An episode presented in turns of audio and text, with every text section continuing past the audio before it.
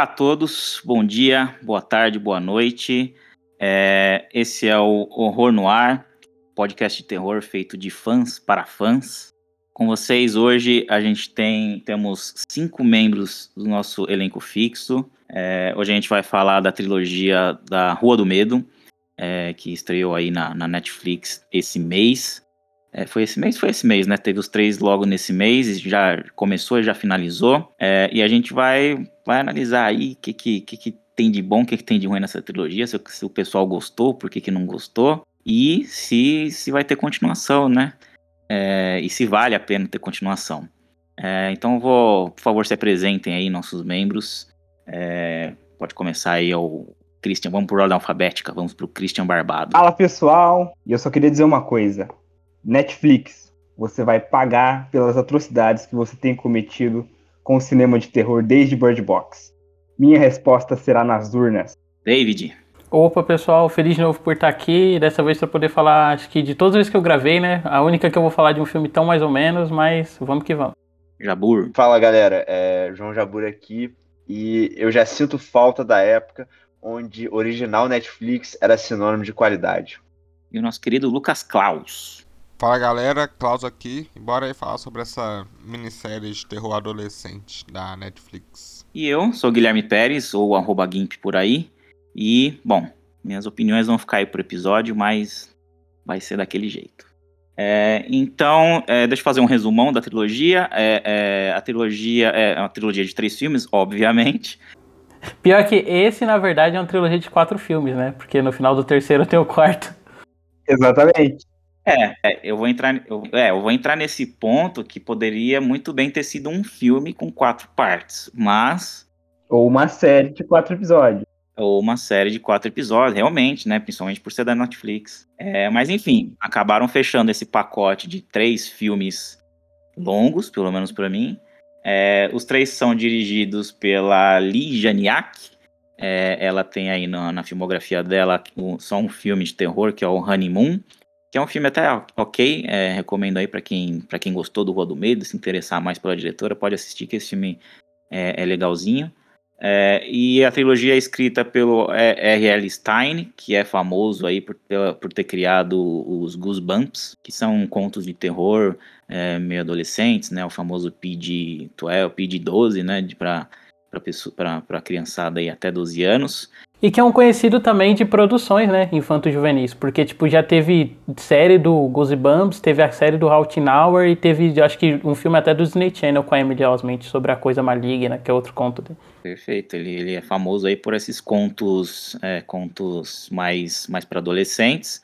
É, e, e, e, a trilogia é baseada nesses contos também, que também é para adolescentes, mas a trilogia acabou sendo é, um pouco, tem uma classificação um pouco maior, porque acaba tendo algumas cenas mais violentas e conta a história de uma, da cidade, é, se eu não me engano é Sunnyville, Sunny Valley, é, que está sofrendo ali um ataque, não é ataque, né, uma maldição, é, que aparentemente uma bruxa está é, dominando algumas pessoas e transformando essas pessoas em assassinos, então é, é uma trilogia que primeiro a gente é ambientada no, em 1994, a segunda em 78 e a terceira em 1666, que vai ser a origem dessa bruxa.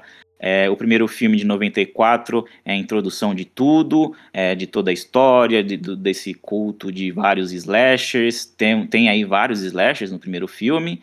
É, e aí vai se desenvolvendo essa história da, da, bruxa. O segundo filme foca especificamente na época de 78, com apenas um slasher. É, tem uma história um pouco mais é, quadrada ou redondinha, seja lá como, é, como, como que se diz, mas é uma, uma coisa mais convencional. Mais direta, né? É, mais direta. E o terceiro filme é, é como eu já falei, é a história dessa bruxa, é, como que ela é, supostamente fez esse domínio sobre essas pessoas, como tudo começou, e tem um fiozinho ali que volta para o final ali de 94 para fechar a história e concluir toda essa todo esse concluir, eh, ter o desfecho de toda essa história de, de como surgiram esses, esses slashers, por quê e enfim. É, eu acho que é isso. Então, é, acho que a gente pode começar aí comentando de um a um. Vamos começar aí pelo de 94. O que, que, que, que vocês acham é, é, se quiserem também dar uma introdução no formato, em alguma coisa, mas já vamos partir para o primeiro filme. O que, que, vocês acham aí? Digam lá. Fala galera, Klaus aqui. Bom, como já diria o Immortal Joe do Mad Max, mediocre. medíocre, é o que eu acho também. É ruim. Fala galera, Klaus Porque aqui. eu acho. O segundo eu acho medíocre. Esse eu acho ruim mesmo, assim. Ele é, é, é um filme sem foco. É, então, é, ao mesmo tempo que ele quer referenciar os filmes da década de 90 ali, ele não tem nem um pouco cara de um filme da década de 90. Ele poderia muito bem ser um filme de agora mesmo. Assim. As referências dele resumem a música, e ele enfia a música toda hora no filme, que é insuportável, né? Botaram uma playlist aí dos anos 90 e to toda hora toca música, música, é música. Inclusive tem umas músicas que, tipo, lançaram só depois, né? Tipo, dos eventos do filme. É verdade. Não, eu... eu... vou discordar um pouquinho que você falou que, que é basicamente música e algumas coisas. Eu achei muito contrário. Eu achei que ele forçou demais a ambientação. Tipo, tá, é, é, tem uma cena lá que tá numa mesa, acho que é da cozinha, que tem um cartucho de videogame, sabe? Todo canto que você olha tem uma referência dos anos 90. Eu achei é, extremamente forçado que, que a gente vai ver aqui na frente que não é o que acontece nos outros, nos outros dois filmes. Eu achei é, eu também acho esse filme o pior de todos. Eu achei a ambientação muito for tudo, né? Muito forçado, música, ambientação. Aqui, bora aí falar sobre essa. Falando sobre a música ainda, é, eu concordo. Acho muito forçado e são escolhas assim muito evidentes e que são muito mais pautadas em ah não, olha, é uma música dos anos 90, é uma música dos anos 70, muito mais do que até criar um clima ali. Eu acho que no segundo e até acho que no final do terceiro tem uma ou outra que se encaixa mais, mas que não deixa de ainda ser muito mais uma escolha estética de querer reforçar a ambientação antes de qualquer coisa. Eu descrevo é, a trilha sonora desses filmes como, não sei se vocês já viram, mas é, antes da época do streaming, né, e no auge da pirataria aí nos anos 2000, vendia-se muito em camelô uns CDs, uns pendrives que eram compilações, né, de vários hits de épocas passadas. É, exatamente. Tipo as sete maiores da Jovem Pan. É, exatamente. Exatamente. É, a trilha sonora desses filmes é. O cara parece que pegou um pendrive desse e tacou lá no filme, sabe? Flashback as melhores, anos 80. É, eu vou, eu vou totalmente na contramão de vocês, porque eu acho esse o melhor filme da franquia, assim, disparado. Eu acho que ele é o que melhor concilia, assim, os elementos da, da cultura jovem que ele tá tentando abordar, sem ficar muito genérico derivativo. O, eu não lembro quem, porque são muitas pessoas, né? Mas comentou, né, que ele não parece um filme dos anos 90, é, em um sentido em como ele usa as referências. Eu, eu até prefiro que ele faça isso, porque eu acho que é foda falar isso porque a gente vive no mundo pós-pânico, né? Então, tipo assim, o pânico já é a desconstrução do, do slasher e o slasher, e o slasher passou por esse processo, né, moderno, assim, que ele saiu dessa coisa sobrenatural. Mas eu acho que o começo, ele é meio que a subversão do que o pessoal espera do que seja a subversão, sabe? Que é, tipo, o pânico, ele foi aquele filme subversivo e a abertura dele é justamente isso, e aí o começo do filme é justamente para tentar fugir disso. Então você estabelece uma abertura que ela emula todo o que seria pânico, sabe? Esse negócio de você ter um assassino mascarado e tal. Só que logo no começo o filme evita esse caminho, assim, que é óbvio. Apesar de eu concordar que o filme ele acaba tomando outras. É, mais pra frente ele acaba tomando outras decisões que são esteticamente mais óbvias assim e mais mecânicas, mas acho que de todos esse é o melhor, até porque eu acho que de todos esse por ele ter esse senso mais disruptivo assim, como ele quer trabalhar algumas referências, eu acho que ele pode se divertir mais assim com o elenco, sabe? Eu entendo o que você quis dizer, porque realmente ele é o, vamos dizer que ele é o filme mais, entre aspas, ousado, né? O que ele tenta mais subverter essa, essa metalinguagem que seja, mas eu acho que ele acaba, para mim, ele acabou forçando demais e errou no ponto, mas eu concordo que ele é o menos convencional, ele é o que tenta te apresentar várias coisas, mas eu acho, para mim, eu achei que ficou demais é, eu, vou, eu vou, vou, voltar um pouco na trilha também, que além de óbvia, é, e, e, nesse primeiro filme, especificamente, toda a trilha fora de ponto, tipo, sabe, no ônibus ali começa a tocar creep, uma coisa nada a ver. É, e nos outros filmes eu já não achei isso. O Jabur falou que, que, é, que é menos, mas eu, nos outros filmes eu não me incomodei tanto com a trilha. Eu achei que a trilha até foi. As músicas são melhores nos outros filmes.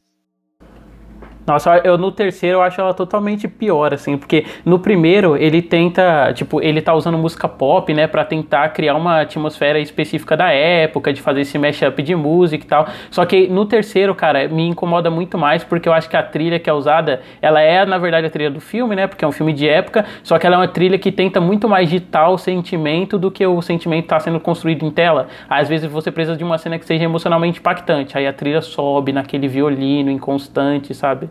É. Então, mas é isso que eu ia dizer. O meu pior do que o meu maior problema com a trilha não são nem as músicas populares, é essa trilha instrumental que nos três filmes eu realmente acho que peca ali, é muito alta, eu não gosto de filme alto, barulhento e é fora de momento. Às vezes tem uma trilha que parece que é um jump scare, mas não é um jump scare, a trilha só tá ali tentando aumentar, te trazer uma emoção, é realmente muito forçado, e isso nos três filmes. Mas as trilhas de músicas famosas, me incomodou bastante do primeiro filme, do segundo eu achei que foi bem mais bem utilizada, no terceiro eu nem lembro tanto. É, o segundo eu também concordo que, só, que é mais amenizado. Mas eu, é, eu acho que no terceiro é pior, porque o terceiro ele tenta emular muito um filme atmosférico, só que ele falha toda vez que ele tenta fa é, fazer isso, sabe? Aí a trilha acaba entrando muito mais vezes no terceiro do que entra no primeiro e no segundo, assim. Mas eu acho que tem ainda um problema pior que música no, no, no primeiro filme, são os próprios personagens que são desenvolvidos de uma maneira assim, não, não existe um desenvolvimento para esses personagens. É, eles, eles parecem que assim, eles parecem que foram escritos pelo assim, é a, é a formulinha da Netflix ali, então, ah, tem ali o personagem meio nerd, mas ele não é um nerd clássico assim, é um nerd legal, meio já meio descolado, sabe? É, aí a, o casal ali já é um casal lésbico, mas tudo bem. Eu acho que no primeiro filme eu achei tinha achado um pouco forçado. Depois que teve o terceiro, eu achei, mais interessante. Isso é uma coisa que, se fosse uma série, eu teria dado ponto para isso no filme. Mas parece muito formular o casal do, do menininho lá, o irmão da, da protagonista, com a Tirida lá, é muito para ser assim, ah, é, é, tipo, é, é para atingir aquele público da Netflix. É, é, um. Todos ali são formam um arquétipo para fazer esse público. Então, tipo, é um casal não convencional, que é um casal péssimo, que não tem desenvolvimento nenhum. Se você tem uma, você só descobre que o moleque gosta da menina no filme. Aí eles se pegam no banheiro, ela morre e o cara faz um discurso assim: ah, ela gostava de você pelo que você era, e não sei o quê. E, e é um personagem pessimamente desenvolvido também, esse terceiro cara aí é uma tentativa muito desesperada assim, de dar qualquer caracterização, né? Esse casal. E eu acho que para mim, de longe, a coisa que mais me incomodou dos personagens em qualquer circunstância é isso no primeiro e no segundo filme também. Eu acho que é uma coisa recorrente, que é o fato de que a gente é introduzido a esses personagens de um jeito extremamente desagradável. É, não tem uma relação ali que você sente que tem é, algo interessante, né? Os personagens estão sempre ou gritando um com os outros, ou dando tiradinha esperta, ou literalmente tipo, sendo babacas e fazendo bullying um com o outro, sabe? Eu acho que nesse primeiro filme me pesou bastante isso. Principalmente a questão ali do, do casal, né? Das duas meninas principais, que elas já começam brigando, sabe? É, e, e isso me deixou, sabe? Você apresenta esse casal já coloca eles num momento de tensão sem eu ter nada para me segurar ali, sem eu ter nada para me importar, sabe? E apesar de, né, é, é, com o desenrolar do filme, a gente vai vendo que essas relações vão tendo algum mínimo desenvolvimento, sabe? Você vê ali é, no final do segundo ato, já no início do terceiro, que tem algumas relações, que tem algumas interações entre eles que são positivas e que realmente assim criam algum laço entre eles. É, tem, por exemplo, aquele casal lá dos drogados. É, eles, para mim, foram completamente irritantes o tempo todo, sabe? Parece que são personagens, tipo, desenhados para serem irritantes, sabe? E todos os personagens me irritaram em algum nível, entende? E eu, eu, muita gente vai falar que a gente está reclamando de uma superficialidade de personagens, falando que, ah, não, mas é porque o filme se baseia nos filmes de terror antigo, nos slashes, que também não tinham muita profundidade de personagens. Ora, tudo bem, podiam não ser nenhum personagem shakespeariano, nem nada. Mas, por exemplo, você vai pegar, é, já entrando até um pouco na questão do segundo, né? Mas Sexta-feira 13, por exemplo, que tem personagens extremamente superficiais e estereotipados, né? É sempre a gostosa, o maconheiro, o lerdão, o, o jock, sabe? É sempre esses arquétipos clássicos, né? Mas, o, pelo menos, esses filmes, eles conseguem dar alguma característica, assim, minimamente empática para os personagens, sabe? Nem que seja algum charme mínimo. E eu acho que nenhum dos personagens, nenhum dos personagens em qualquer um dos três filmes tem qualquer um desses charmes, sabe? Eles ficam muito reduzidos a é, uma característica só, sabe? É, enfim, eu achei muito difícil de, sei lá, realmente me importar com qualquer coisa que acontecia quando eu é, praticamente odiava os personagens e tava torcendo para eles morrerem, sabe? É, eu, cara, deixa eu só falar que eu discordo de tudo que todo mundo falou, praticamente. Porque, por exemplo, eu acho que no primeiro filme, inclusive, que eu acho melhor, né? Eu acho que as características dos personagens, na verdade, o que acontece com ele é que elas são, elas são desviadas de foco o tempo todo, sabe? Principalmente, inclusive, o romance das meninas, né? Que o pessoal comentou, que, tipo, não achou tão legal, assim, o romance. Eu acho muito legal a maneira como é construída, porque, tipo, tem muito mais um olhar naturalista, sabe? Tipo, a gente já começa com aquela cena dela queimando a carta carta, né? Tipo, o nome não explica qual o sexo da pessoa e depois a gente descobre. E eu acho que o fato da gente começar com o relacionamento delas quebrado, que é como a personagem tá no momento, e a gente vê ele sendo reconstruído ao longo do filme, eu acho que é bem legal. Eu acho que, tipo assim, é unidimensional, com certeza, e superficial, mas eu acho que o, o, o interesse do filme é outro, sabe? O interesse do filme é explorar a possibilidades estéticas com os assassinos, né? Tanto que a gente vê variações disso no primeiro filme. Eu acho que o segundo que o Jabur falou, né? Ele até trouxe os paralelos aí do Sexta-feira 13.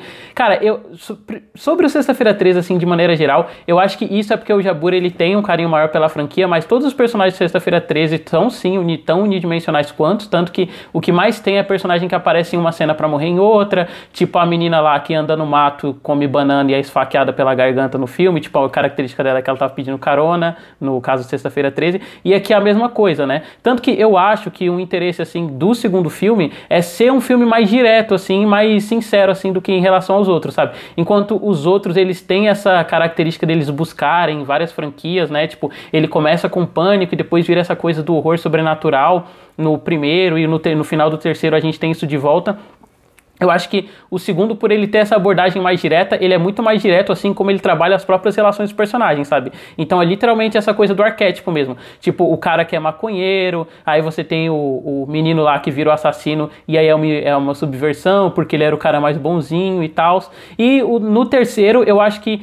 É que o terceiro, eu acho que a primeira parte dele, que é em 1600 não sei que lá quanto, ele tem muitos problemas, assim, tipo, tanto em caracterização dos personagens, quanto em problema de casting, assim, de elenco, sabe? Sabe? Eu não sei o que vocês acharam daquela escolha deles de retrabalhar com o elenco das outras vezes, mas eu achei ela péssima, assim, porque às vezes chama muita atenção para personagens que desaparecem, sabe? Tipo, aparece lá de novo a menina do Stranger Things, que ela é a protagonista do segundo filme, como figurante, assim, tipo, a câmera faz questão de ter um enfoque nela pra você ver que ela tá lá, mas isso não diz nada pro filme.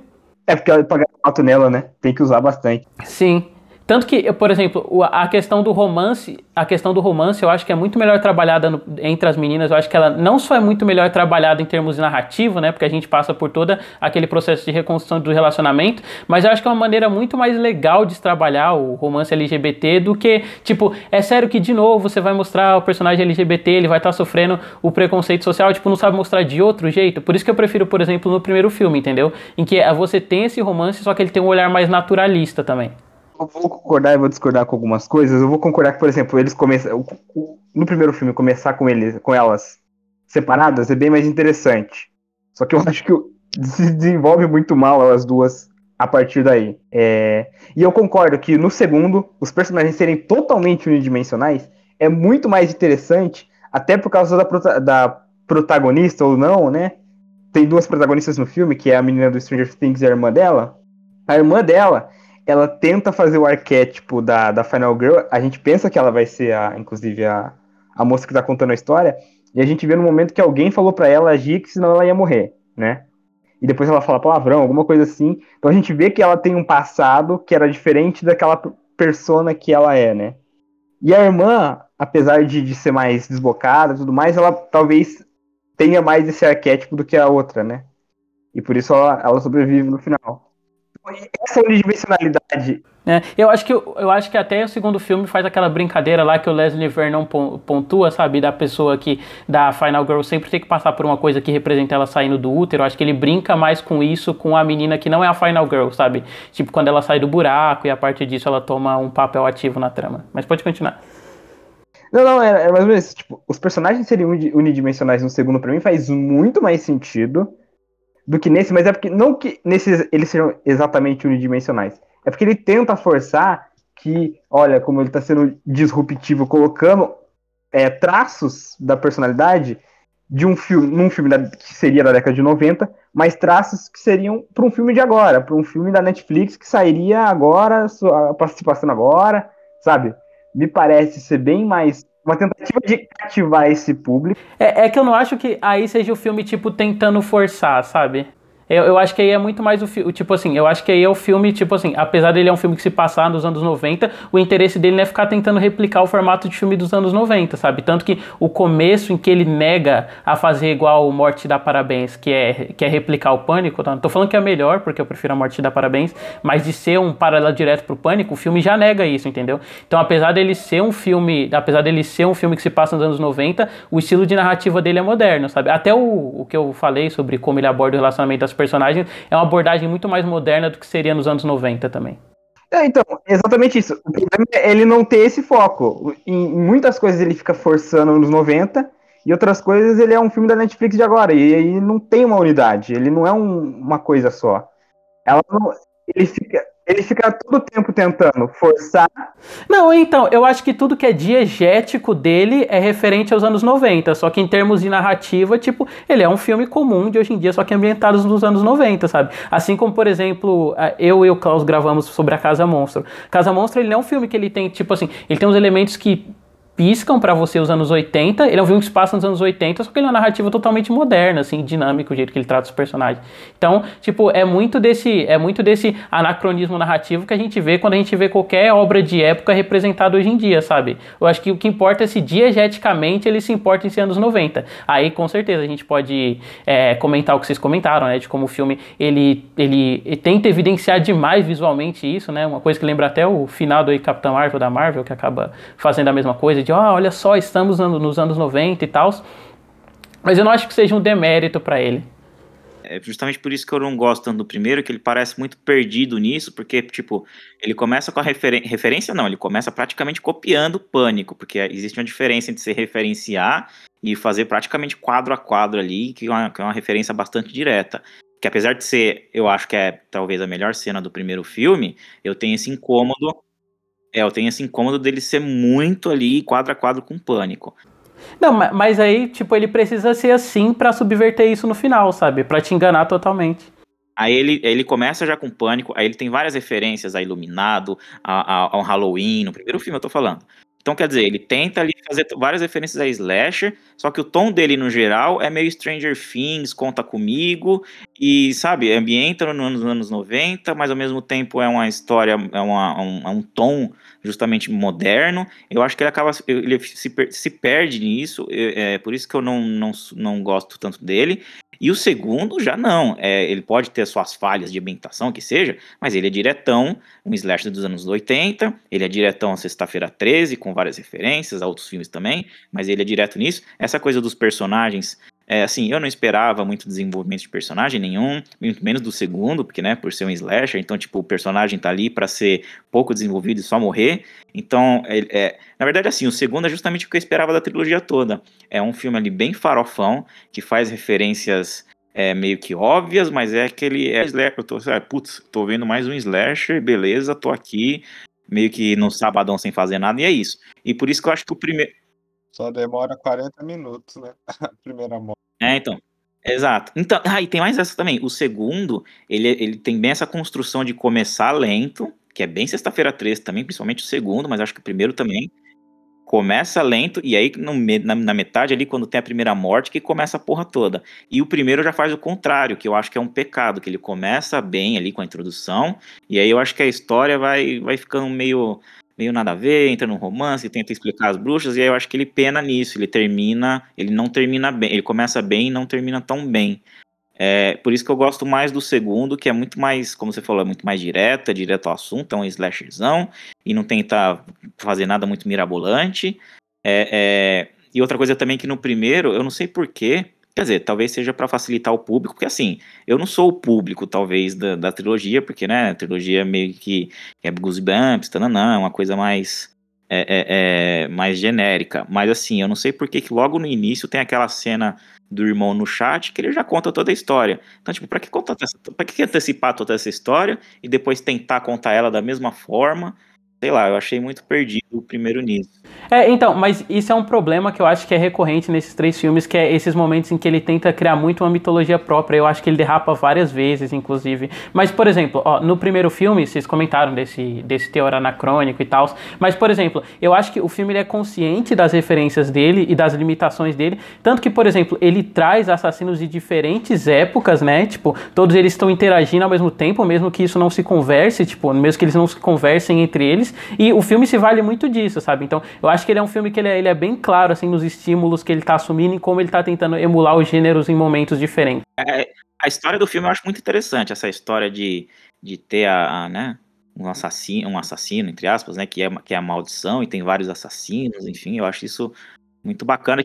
Inclusive tem aquele filme do Wes Craven lá, o Sete Almas, que é horrível, mas que eu, eu, eu, queria muito que fosse nesse sentido de ser vários assassinos. Desculpa se é, é um não spoiler aqui, né? Porque é um spoiler do que não acontece. Mas eu queria muito que fosse isso, de ter, de ser lá o, o, cara das antigas, é, dominando várias pessoas e terem vários assassinos. E chegar lá e não é, é uma coisa bem básica. Mas... Agora, Pérez, você tocou num ponto que eu acho interessante, que você citou que não é o público alvo do filme.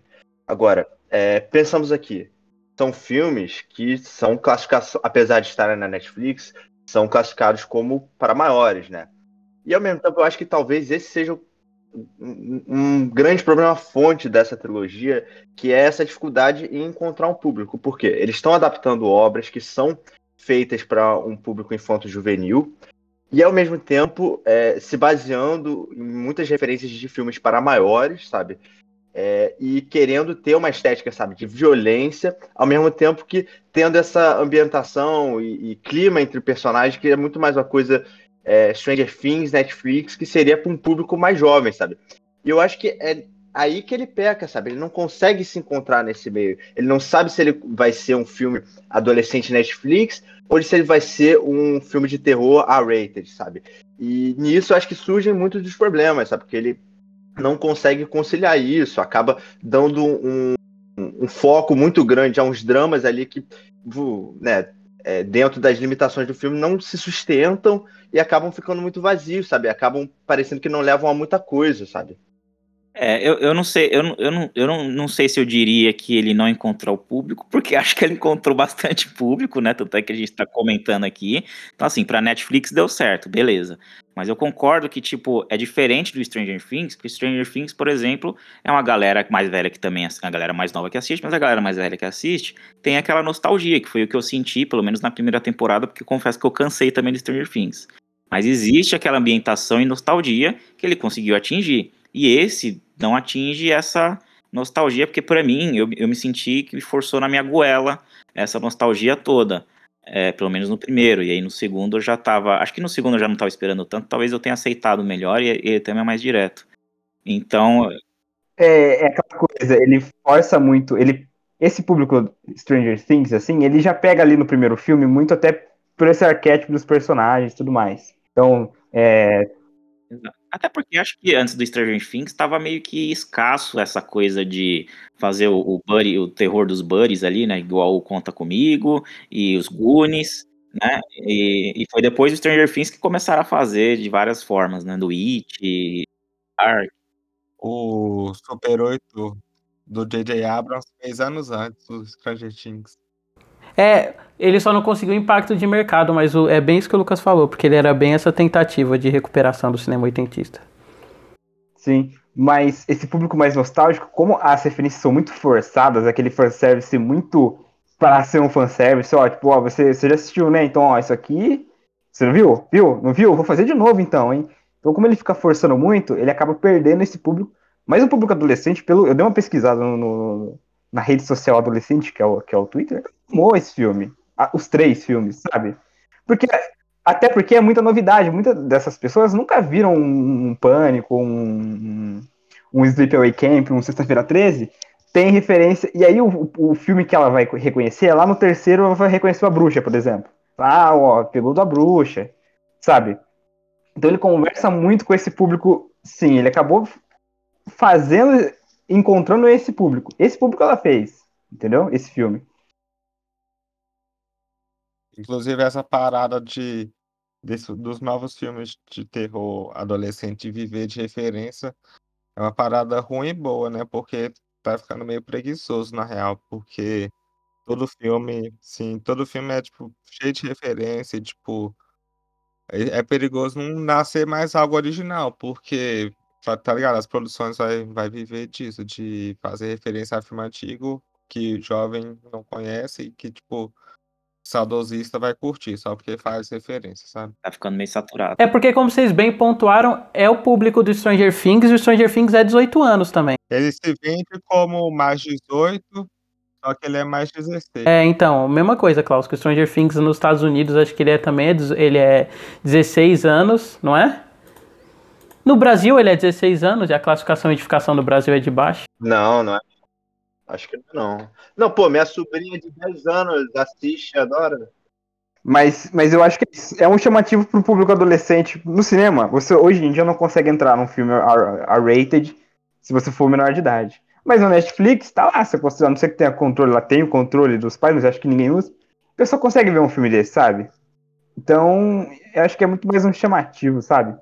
É, eu só queria falar uma, mais uma coisa do primeiro, que uma das únicas cenas boas é a, a cena final, que faz homenagem ao Incruso, né? The Incruda, que eu não sei como é o nome no Brasil.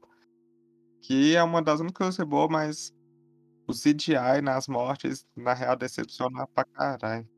Pois é. Mas a morte que ele dilacera a mina lá naquela máquina lá é uma morte da hora, velho. Não, é a única muito boa, acho que dos três filmes, assim, porque eu, isso é outra coisa que eu ia pontuar, né? Porque ele bebe tanto né, desses filmes slashers que é, todo o, o, o ápice é, climático deles se dá nas mortes. Você ter cenas de morte extravagantes e que causam impacto mesmo, sabe? E o que me, realmente, assim, eu acho que talvez tenha sido a maior decepção do filme é que, beleza, eu tava vendo o filme, não tava gostando dos personagens, tava achando a história whatever, mas eu pelo menos, não, tudo bem. É, pode fazer o, o, o, o, roteiro nas coxas, mas me dá banho de sangue que vai me entreter, sabe? E nem nisso acho que ele entregou, sabe? Não só eu acho muito poucas as cenas de morte, como é, a maioria das mortes são muito. É, são pouquíssimo. É, são pouquíssimo criativas, sabe? A única morte, assim, realmente memorável foi essa do. Acho que é um cortador de pão, sei lá, de negócio de carne que essa é maneira, mas de novo, é, um, é feito ali com CGI e para mim, sei lá, fica muito esvaziado, sabe? Se eles queriam realmente honrar essa coisa, né, do filmes de terror antigo e tal, pelo menos colocasse um efeito especial maneiro ali, sabe? Uma coisa que visualmente seria ma mais marcante, entende? Pô, não, não dá para desenrolar, sei lá, mais 10 mil dólares para fazer uma cena de morte maneira, entende? E, enfim, é, quando chegar no segundo a gente vai falar mais disso, mas, pô, me irritou demais também que quantidade de morte fora de tela, sabe? Pelo amor de Deus. Sim, já até fazer essa ponte já pro 2, o 78, que apesar de ser o que devia ter mais morte, né, que é o Camp Slasher, é, Sexta-feira 13, tipo, sei lá, as mortes parecem não ter impacto nenhum, sabe? Não, tanto que no final, quando aparecem os corpos, né, do lado de fora, eu fiquei, ué, morreu isso tudo de gente?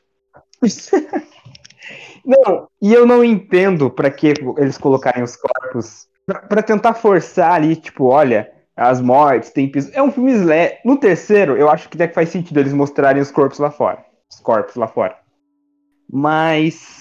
No segundo não faz o menor sentido, cara. Você tá referenciando um slasher, você faz um slasher bem slasher mesmo. E você quer dar peso pra morte? Sabe? Tipo, um peso no sentido assim. É um peso.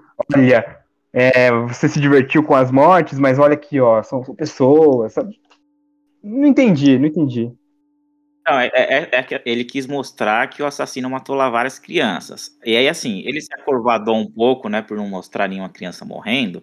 Mas eu tá, fiz uma pesquisa rápida. Às vezes a gente deixa levar pela, pelo, pelo, pelo que a gente não vê. São poucos os filmes que realmente mostra um slasher matando criança. É, tem até, eu acho que é o, o, o Happy Birthday to Me, que tem uma criança Só que não mostra ela morrendo, mostra só ela sem a cabeça, tipo, mostra a cabeça da criança, mas não mostra quando ela morre. Então, assim, acho que muitas pessoas acham que, putz, pô, se acovardou ali de não mostrar a criança e tal. Assim, se acovardou porque não mostrou nada ali, né, da morte da criança. Mas, mas é, realmente é raro mostrar matando a criança em si. O ato de matar a criança ali realmente é raro. Ah, mostrou ela dilacerada depois, né? Tipo, os braços e as pernas dela separadas. É, então. Geral, geralmente mostro antes ou depois. Então, assim, acovardou, acovardou, mas não. Mas, mas eu acho que então, poderia ter escolhido mais adolescente pra, pra morrer no filme, né? Ao invés de matar mais crianças. Porque tem um pouco de morte em tela. É, é só, mostrou, só mostrou uma, né? Só mostrou uma, assim, que, tipo, matou uma, mas depois mostrou os corpos de várias. E, inclusive, eu, um problema que eu tenho, assim, também com esses filmes, né, tipo, em relação às mortes, é que, na verdade, tipo, o exercício deles da mise-en-scène pra buscar a morte e com o que que eles vão fazer é muito mecânico, assim, tipo, tirando o primeiro que vocês comentaram, e o primeiro ele tem até uma outra coisa que para vocês não pegou muito, porque vocês não se importaram com o personagem, né, mas, por exemplo, para mim pegou porque eu realmente estava crente que aqueles personagens não iam morrer, porque, cara, o filme tava com um tom muito farofa para que eles não morressem, sabe? Aí quando eles morrem, tipo, além de ter o choque da morte da primeira menina lá que é dilacerada, é, me pegou mesmo, porque mata os personagens. Mas eu acho que, por exemplo, se a gente pensar num outro filme que é, é, é filme de amigo resolvendo negócio, que é o Histórias Assustadoras para Serem Contadas no Escuro, você percebe que lá eles fazem todo um esforço para que cada para que cada história, né, e cada, é, cada desaparecimento e morte de criança tenha um impacto visual diferente. Então você tem aquela lá da, aquela cena lá da, da sala que nunca termina, do menino que fica correndo e a câmera toda hora volta para ele. Depois a mina que a, os insetos se movem por baixo da, da pele dela e tal. E até a morte mais genérica, assim, tipo, ela ainda é mostrada bem violentamente. Então eu acho que é um problema mesmo dessa diretora, do, de como ela quer mostrar as coisas. Tanto que no segundo, tipo, o cara tá lá, ele tá com machado, e aí ele podia ter dado uma de Jason, usado outras ferramentas, mas ele fica só isso, ah, machadada, machadada, matou. Sim, sim. É, isso foi o que mais me decepcionou, assim, porque eu tava vendo o filme, eu fiquei, caraca, vai só morrer no Machado. Sendo que no primeiro filme, a, a única das duas mortes são significativas, né? Que é do grupo de personagem principal, também é machadada, sabe? E.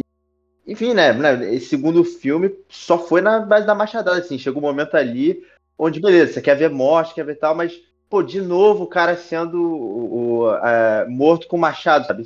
Satura, entende? Você, isso que é o legal, por exemplo, do Sexta-feira 13, como você falou, o Jason, ele tem o, ele é extremamente, é, você quase se apega com ele porque ele é muito criativo, né, na maneira que ele mata a galera. Ele tudo que ele encontra no caminho, ele consegue utilizar como um instrumento de morte, assim, até as coisas mais inesperadas, como, sei lá, um saco de dormir, por exemplo, no sétimo filme, sabe? É, e... Como uma jarra de gelo seco, Jason X, a melhor morte dos Slash. Essa, essa é boa mesmo.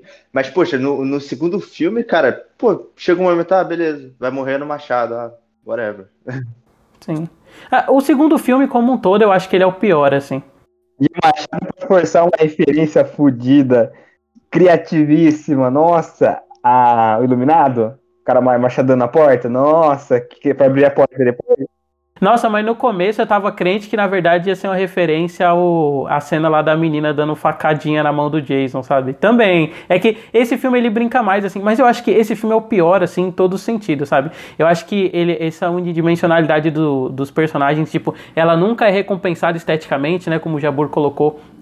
Em outros filmes de slasher, por exemplo, o personagem é unidimensional, mas a morte dele é legal e tal. E eu gosto, por exemplo, aqueles, aquele tropo genericaço do, da morte do personagem tem a ver com ele. Tipo, ele tá fumando, aí alguém matar ele usando isqueiro e tal. Aqui eu acho que nunca se paga. E eu acho que até pro que a trilogia fica buscando construir, de uma mitologia e tal, o segundo não acrescenta porra nenhuma, né? Tipo, a gente descobre o negócio da mão, mas ele parece mais um filler, assim, entre o primeiro e o terceiro.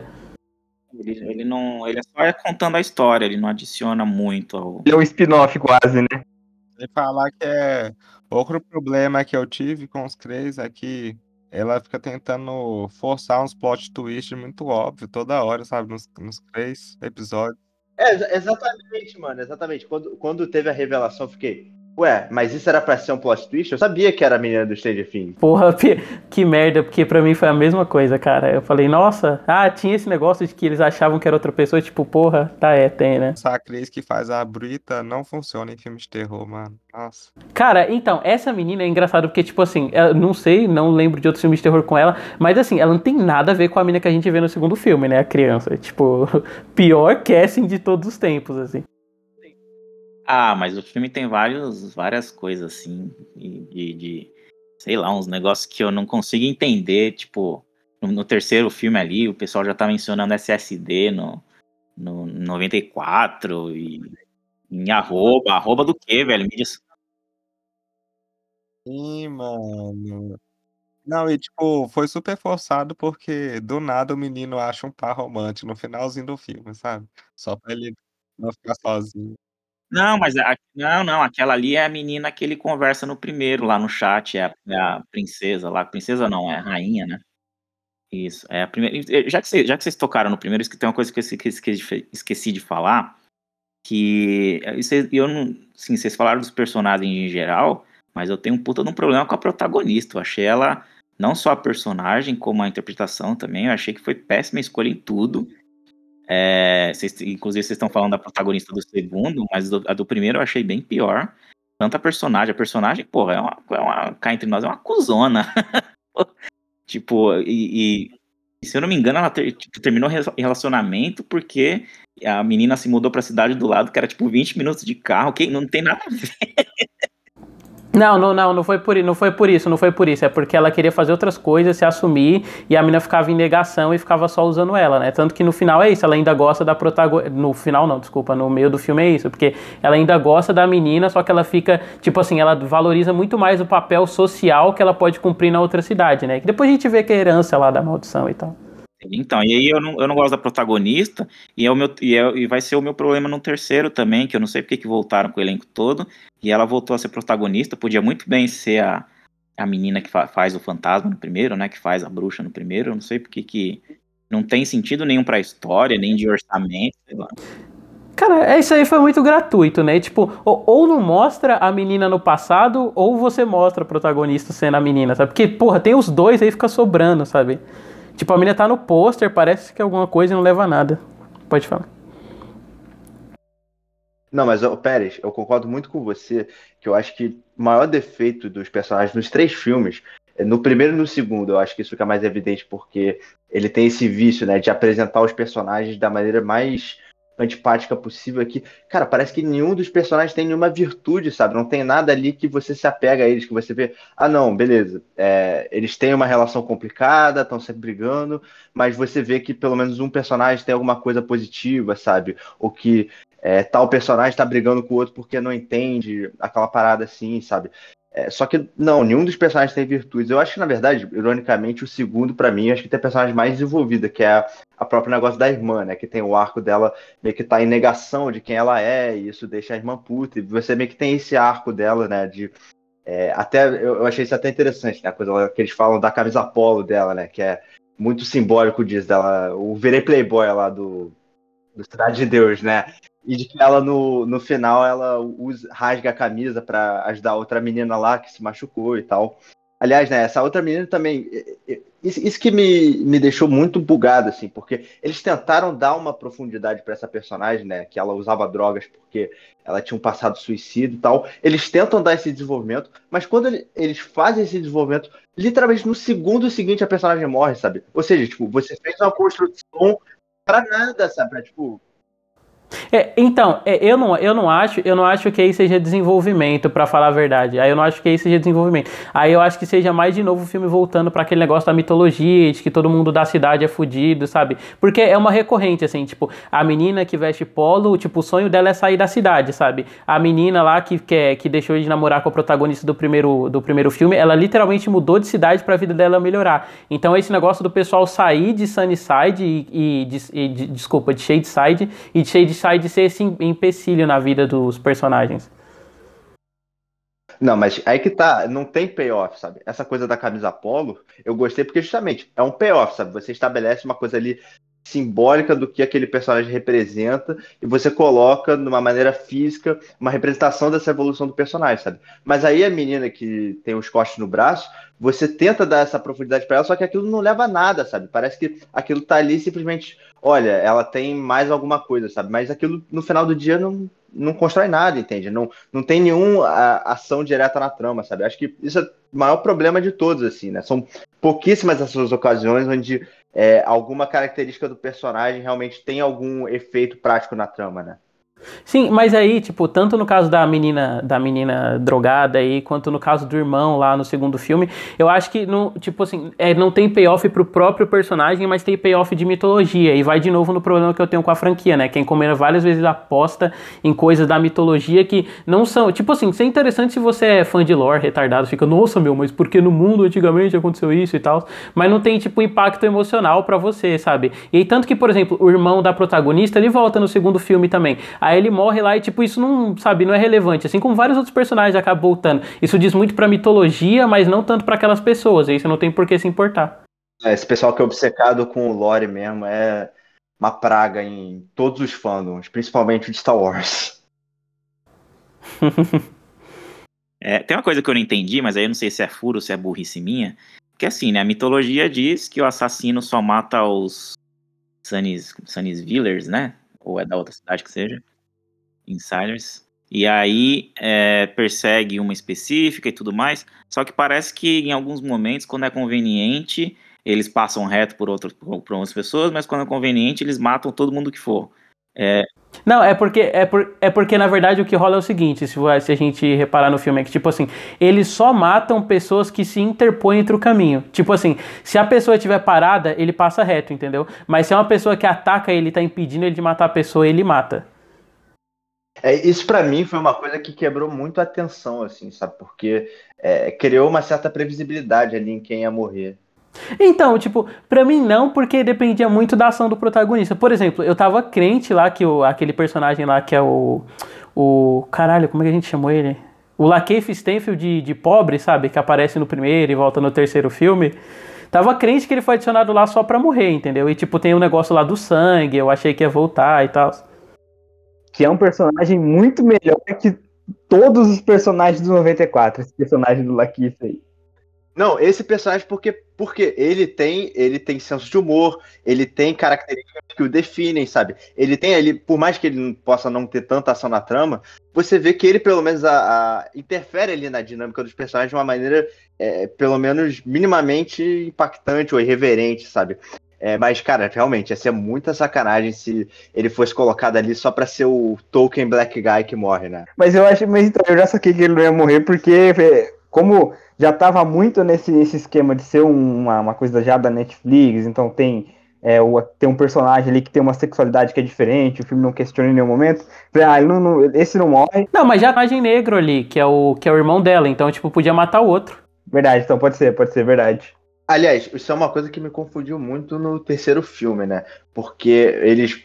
Acho que o pai de, deles não aparece no primeiro, nem no terceiro depois. Mas a, tem um pai no, na timeline lá de 1666 e é um cara branco. E, tipo, a mina é meio pardinha assim, deve ser beleza. Foi, foi, foi fruto de palmitagem. Mas aí o irmão mais novo é escurinho. É, puxou da avó, pô, puxou da avó eles não são daquele jeito. A menina lá, ela tá vendo como se fosse ela. O cara não é pai dela. Ela chama ele de pai porque é meio que um pai de criação. Ela fala isso, que o pai dela morreu, uma coisa assim. É, isso. É, aí, tipo, tudo dela é o paralelo e tal. Não, mas tipo, é, mas é isso mesmo que você falou, porque tipo assim, é que a gente tá vendo o filme do ponto de vista dela e é ela, né? Mas quando toda vez que ela se olha no espelho, ela é a Sarah Fear de 1666 lá. Sim, não, esse negócio de é, repetir as escalações na outra timeline me confundiu muito, porque. Não, parecia. Porque quando você faz isso, né?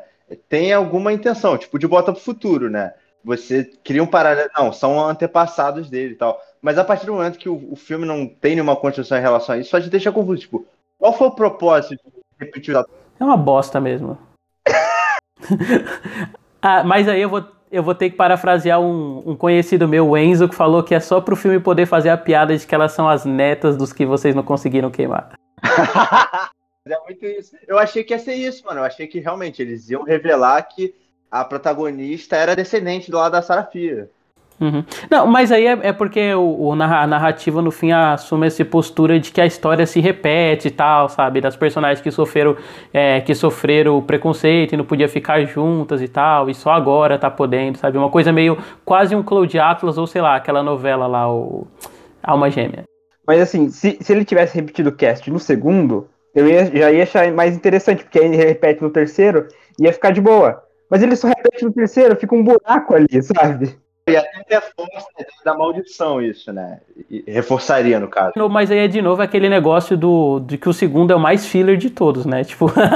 ele é, exatamente. Então, eu não sei. É porque assim, o primeiro dá pra ver que ele foi gravado e montado à parte. Até, inclusive, a parte que vai aparecer no terceiro já é montada de um jeito só. Porque tem um tom completamente diferente. Até tem uma introdução, que é um outro filme mesmo, né? Coloca lá parte 2. E esse aí, ele foi gravado fora, assim, deve ter sido gravado em outra época, inclusive, não sei como funcionou. Ele é um spin-off praticamente. É, pode ser, pode ser também, porque, tipo assim, o filme, na verdade, ele não era, ele não era produção da Netflix, né? Ele era uma franquia da Fox, só que depois que a Disney comprou, a Disney é a rainha do Family Friend, que, sei lá, personagem gay não pode andar de mão dada, aí a Netflix comprou, porque, tipo, a Disney ia cancelar o projeto, né? Mas já tava em andamento. Então pode ser também, né? Isso explicaria, por exemplo, algumas inserções que a gente vê e tal, que soam mais Netflix. Tipo o próprio elenco mesmo, ser essa galera que a gente já tá acostumada, né? Essa galera tinha. É, a minha Rock tá na Netflix, que é que morre primeiro. E a outra menininha lá também é do Netflix. Uhum. Que é a Max também do Stranger Things.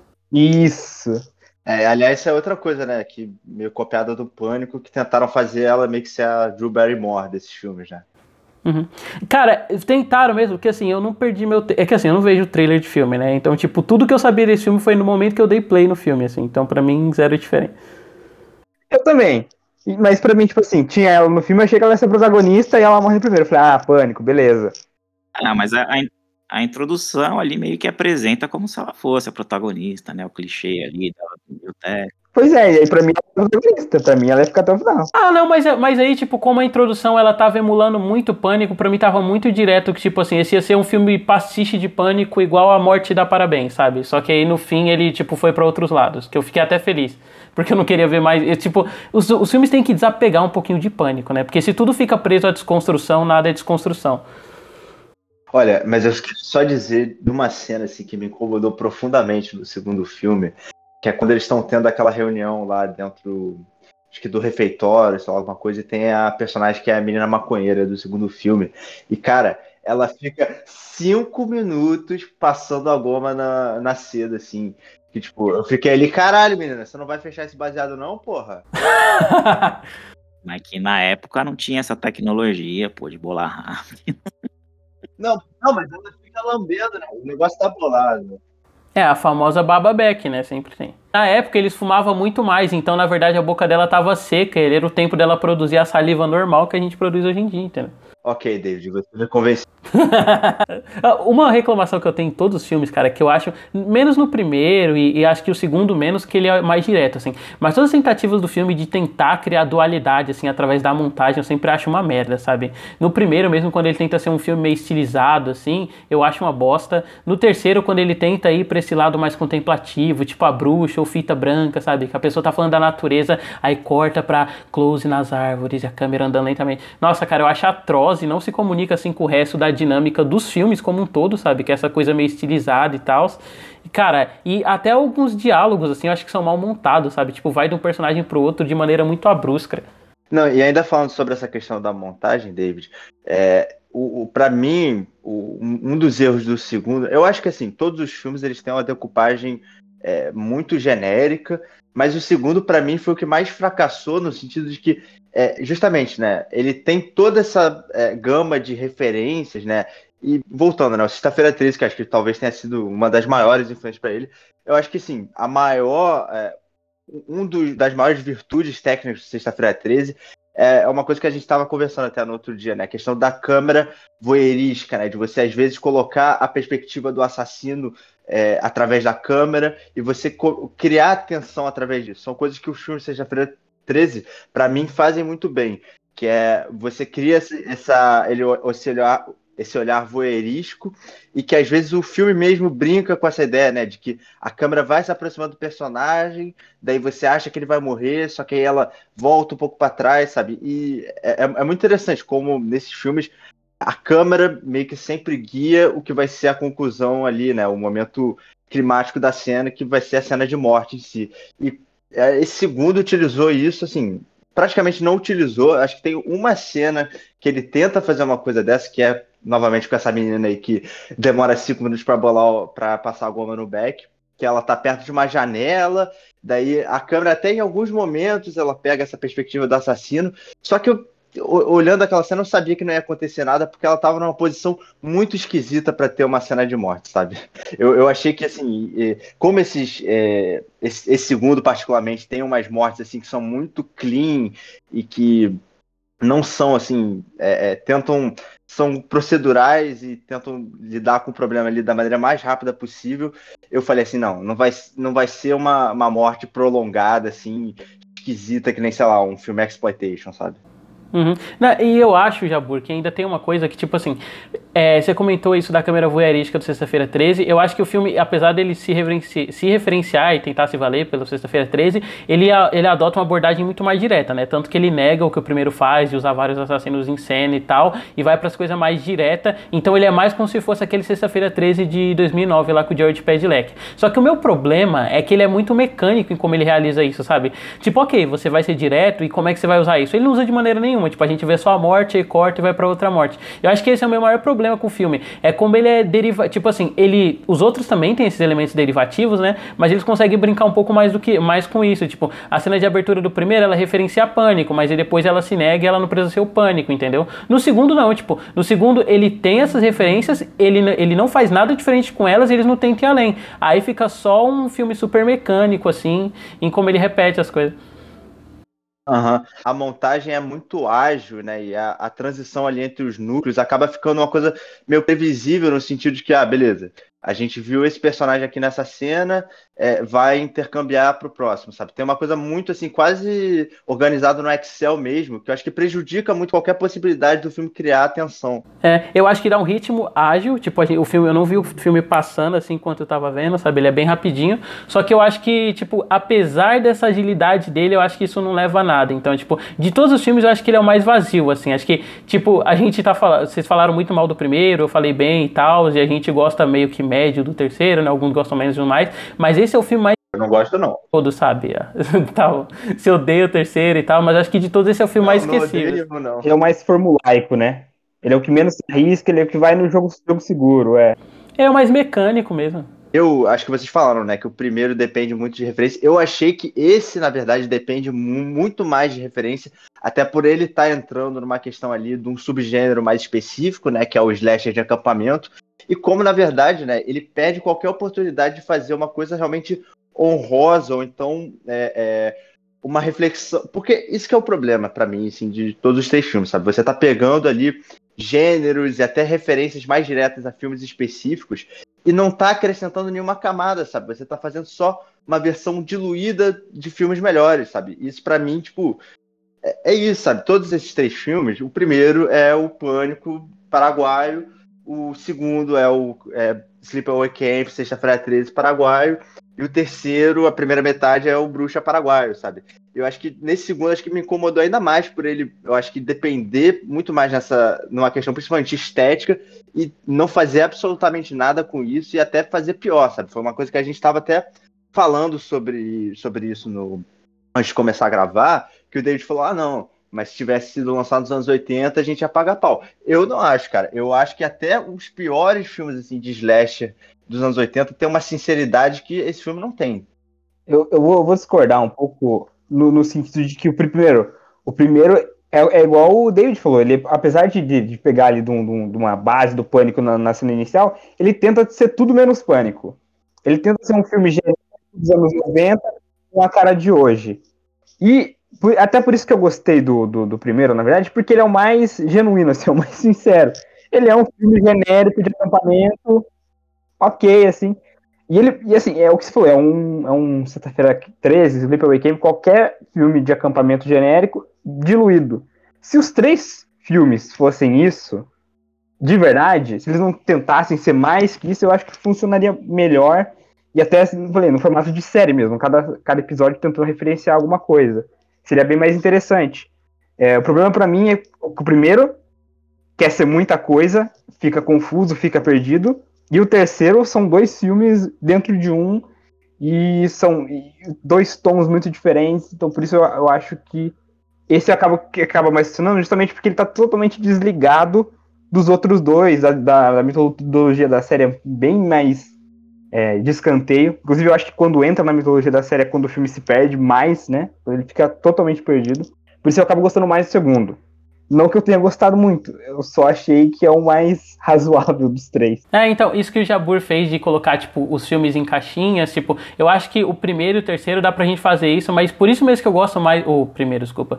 O segundo e o terceiro dá pra gente fazer isso. É, só que por isso que eu gosto mais do primeiro, porque eu acho que de todos ele é o que mais tenta ser um filme próprio, sabe? E é por isso que eu acho que ele é o que mais funciona. Tipo, a gente pode traçar o paralelo que ele faz com Pânico, e aí a sequência que ele faz com os filmes de terror moderno e tal, mas ele não é nenhum nem outro, sabe? Ele fica nesse meio termo em que ele consegue, para mim, pelo menos, ser um filme que é melhor realizado. Porque por pior que os outros, por melhor que seja, por exemplo, o terceiro, eu ainda acho que ele é muito dependente da referência e, tipo, ele não leva elas para lugar nenhum. Enquanto o terceiro, eu acho que ele pode brincar mais ele se diverte mais. Por isso que eu gosto muito do primeiro. Muito não, né? Tipo, é um 3,5 de 5. E, e gosto também do, é, do terceiro, principalmente da metade pra frente. Eu acho que o segundo, tipo, pra mim ainda é o pior, assim. Agora tem um problema no segundo, só voltando aí, que é ainda em 94, quando eles ainda estão em 94, que é forçar ali o David Bowie a todo momento. Toca Nirvana lá, a versão de The Man the World, o gato chama Major Tom, e no final ele toca David Bowie de novo, o The Man the World, só que agora do, do David Bowie. Nossa, mas é, é, é... Não, exatamente. A personagem se chama Zig também.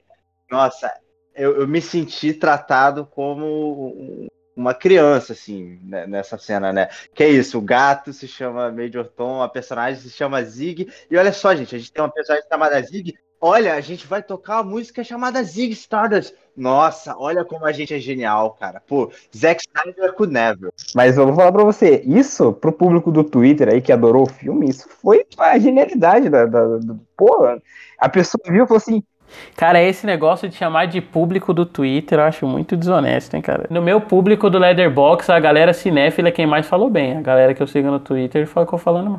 Oh, do meu Letterboxd ficou muito misto, assim. Muita gente gostou, muita gente não gostou, mas ficou. Não, esse foi até curioso, porque eu, eu tava vendo os outros em caos com um grupo de amigo meu. Aí essa cal eu não consegui participar porque eu não tava em casa. E aí, tipo, esse, a minha bolha toda ficou falando mal, né? Que a galera que eu conheço que usa Twitter. Só que aí, tipo, a galera que não é da minha bolha tava falando bem, tipo, amando o filme, sabe? Esses criadores de conteúdo pra YouTube, essa galera. Arthur Tuoto, né? Mas eu acho que, tipo assim, é porque o filme tem uma representatividade que não tem no, no... Não, no segundo?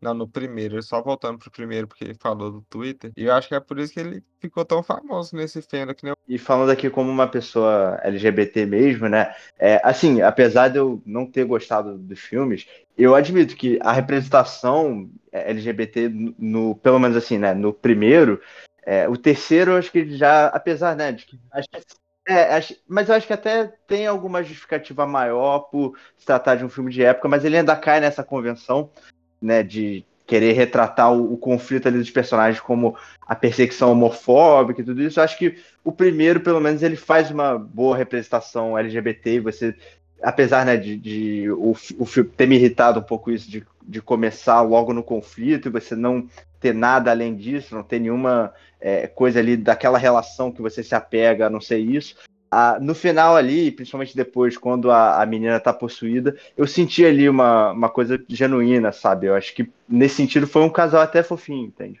É, esse casal é interessante. O casal que é ruim é o casal do moleque ou a outra lá que não tem desenvolvimento nenhum. Cara, eu adoro o casal desse moleque com essa menina gostosa que nunca ia dar bola pra ele. Eles são, eles surgem do nada. Eles se pegam do nada, a menina morre depois, ele só gosta dela. É, o moleque, mas é, é aquele tropo do moleque punheteiro que nunca vai pegar a amiga da irmã, com a diferença que ele pega a amiga da irmã, cara. Tanto que, tipo, uma coisa que eu gosto, assim, é que os personagens nesse filme, tipo, eles são só cuzões, só que eles vão ganhando mais camadas. Tipo, o menino gay lá, que é, tipo, ele parece no começo que é aquele estereótipo do cara que é babaca, né? E depois a gente vê que ele é amigo da protagonista. Eu até pensei que iria rolar um negócio de tentar comer a menina e tal, mas aí acabou que ele ficou só batendo punheta no banheiro. Tipo, essas cenas me pegaram, cara. Eu ri nas duas, assim. A cena do menino menino que ele tá trancado no banheiro com a menina, cara. a cena do banheiro, para mim, que envolve os três, é horrível. Eles pegando do nada, sem desenvolvimento nenhum. A própria cena das meninas eu achei muito ruim.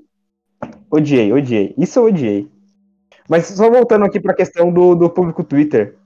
Eu falei assim, público Twitter, esse público Netflix, mais adolescente, mais, é, mais jovem e tudo mais, que é mais ou menos o público-alvo do filme, assim. É mais ou menos o público-alvo. Que aí foi isso, eu dei uma pesquisada rápida aqui para ver como que foi a recepção aí nos principais nomes aí do Twitter aí, pessoas normais também, e a galera parece que gostou bastante. Quero registrar que o Barbado acabou de falar, o público do Twitter e pessoas normais também. Exatamente. E eu não retiro o que eu disse, eu reafirmo ainda. Não, mas, mas nem só isso. Se você pegar a média de agregador de site grande, você vê que a crítica norte-americana adorou o filme, sabe? É, o terceiro. Deixa eu já puxar o terceiro, então, que é.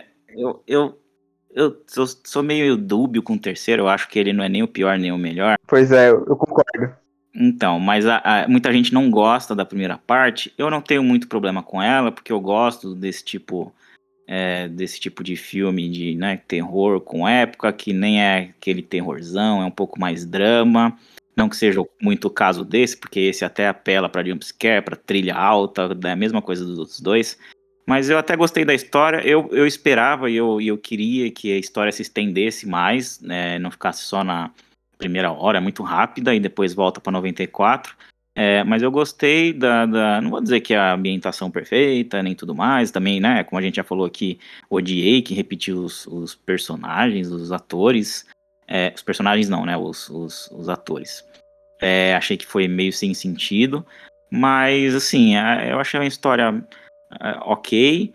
É, não é nem, se eu não me engano, a referência original não é nem de nenhum filme de terror. É o filme do Malik, lá, O Novo Mundo.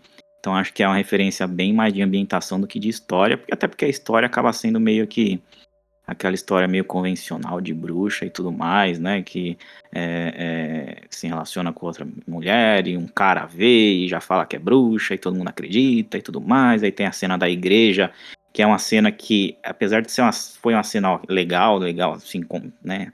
Se a gente for comparar com o filme todo, é uma cena bacana, eu achei uma cena legal, mas eu esperava mais dessa cena, porque desde o primeiro filme que falava do, do padre, que parecia ser o primeiro é, amaldiçoado, então eu esperava que fosse algo um pouco mais, vol, é, vol, como vou dizer, um pouco mais consistente, acabou sendo só meio que uma cena ali, é, mas valeu, acho que, acho que valeu até pela duração dessa primeira parte.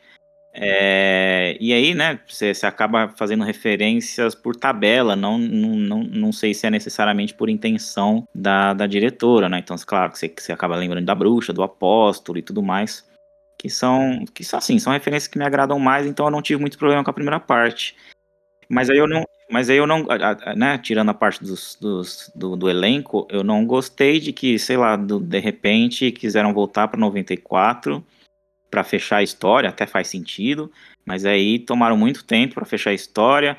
Sim, é, o final também não voltou ali pro shopping, né? Referência aí, vários, a terror do shopping, então o próprio Intruder que já falamos aqui, que seja o Madrugada dos Mortos ou o Shopping Mall, é, e, e um pouco de Carrie, né? Negócio dos balde e tudo mais.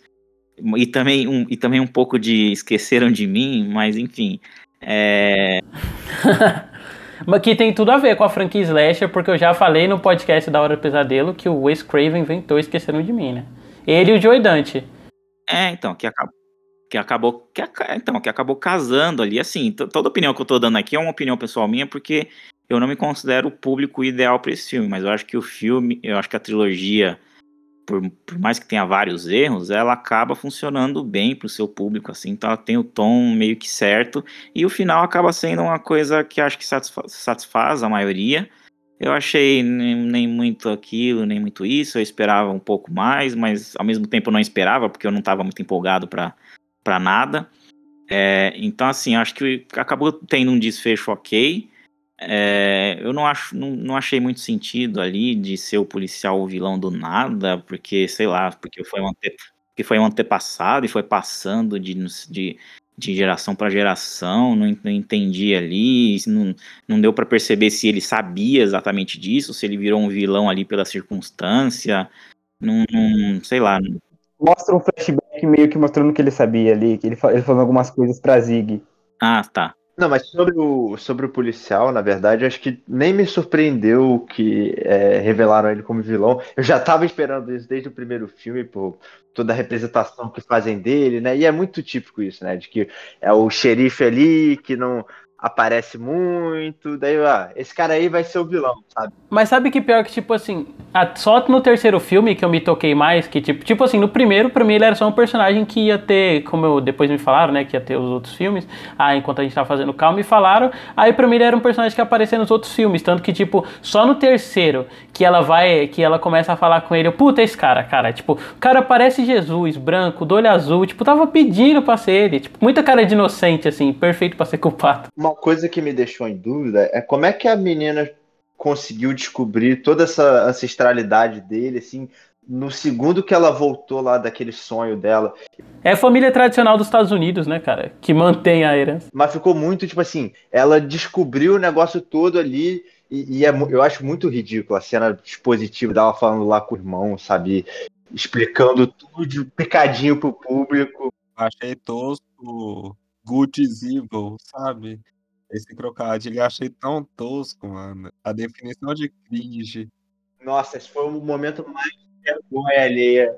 Momento mais vergonha alheia desses três filmes. Na moral, eu literalmente fiz facepalm nessa hora. Good is evil. Good is evil. Eu também, nossa. É, é, e, e, assim, né? É, se a gente for ver pelas, por notas, principalmente do Leatherbox, ela é meio que uma evolução, né? O primeiro tem a nota mais baixa, aí vem o segundo, e o terceiro tem a nota mais alta. Não, mas aí, Pérez, também é porque o terceiro ficou só a fanbase, né? Então, porque exatamente, porque o terceiro puxa a galera que realmente gostou, e naturalmente o primeiro a, é, tem uma nota menor, porque teve a galera que não gostou, que, sei lá, deu a nota e nem viu os outros. Lançar, lançar essa trilogia no cinema, talvez teria um impacto, sei lá, ma maior que eu digo, não necessariamente bom, né? Talvez prejudicial dos dos outros, do, do segundo e do terceiro filme, né? Porque a galera vai lá ver o primeiro, aí vai diminuindo o público aos poucos. Como tá na Netflix, a galera acaba assistindo, até por curiosidade de como vai ser a história, mesmo não gostando, igual, igual eu fiz, né? Então, eu acho que acaba sendo mais, mais feliz. Mas, mas ainda defendo que o próprio formato não foi legal, eu preferia um filme só de duas horas, dividido em quatro partes, que tava bom demais. É, ou, ou, pelo menos, se for três filmes, pelo menos cada um de uma hora e vinte, né? Que é o, que é o comum ali de slasher e tal. Não precisa fazer três filmes de duas No terceiro tem umas três cenas, de, é, essas cenas de discurso, sabe? É, pra dar ânimo, tem tipo umas três cenas dessas, assim, sabe? Seguidas, super desnecessárias. É. Nossa, e, isso da duração do filme é engraçado que a gente tava vendo em Cal, e aí eu passei a mouse, eu falei, não, mentira, que ainda tem 50 minutos. Não porque eu tava achando o ritmo do filme chato, que eu falei que no começo que eu acho todos os filmes ágeis, só que aí, tipo, é porque ainda tinha que resolver esse negócio do futuro e tal, mas tava muito com cara de conclusão a parte, assim, do passado. Pois é, e sempre com uma trilha sonora muito induzindo você, assim, nossa. Mas só voltando pra, pra questão do. Eu vi o trailer, né, do, do segundo, e eu achei, falei, putz, vai ser dessa onda pós-horror aí, né? Que é um nome horrível, mas é, é, o nome que tem, né? E falei, cara, isso vai ser insuportável. Aí eu fui dar play, quando fui ver, uma hora e cinquenta. Eu falei, eu não vou ver, não vou, vou ver. Mas como a gente tava já combinado de fazer o episódio aqui, eu fui vendo. E assim, eu acabei me surpreendendo. Né? É, é até bem interessante. Assim, dá pra ver que é o filme de mais baixo orçamento dos três. Ah, é, não, é bem pobre, assim, a desse filme, cara. A parte da, as partes das cavernas funciona legal, acho que porque tinha os outros filmes também, mas essa. Naquele, principalmente na ambientação, você vê que ele tenta emular uma ambientação antiga, mas dá pra ver que é um, um estúdio, alguma coisa assim, sabe? Que é um, que é um set mesmo. E só que eu acho que acabou tendo uma vantagem E tem uma coisa que eu não entendi. Ele usa muito efeito prático nesse, nesse terceiro, nesse, nesse segmento principalmente. E nos outros dois ele usa é, muito CGI. E, e, óbvio, né? Os filmes de, de desses pós-horror aí, esses filmes mais a bruxa, mais. Eles geralmente usam efeito prático, né? Alguns deles, ou a maioria pelo menos. Mas assim, na década de 80, na década de 70, né?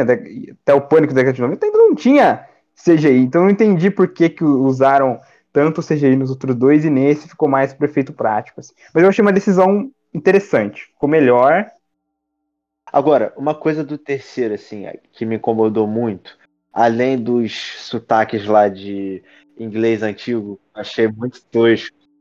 É, é, o, por exemplo, o momento lá que depois que prendem a namorada da protagonista, e ela diz pra, pra namorada que ela vai.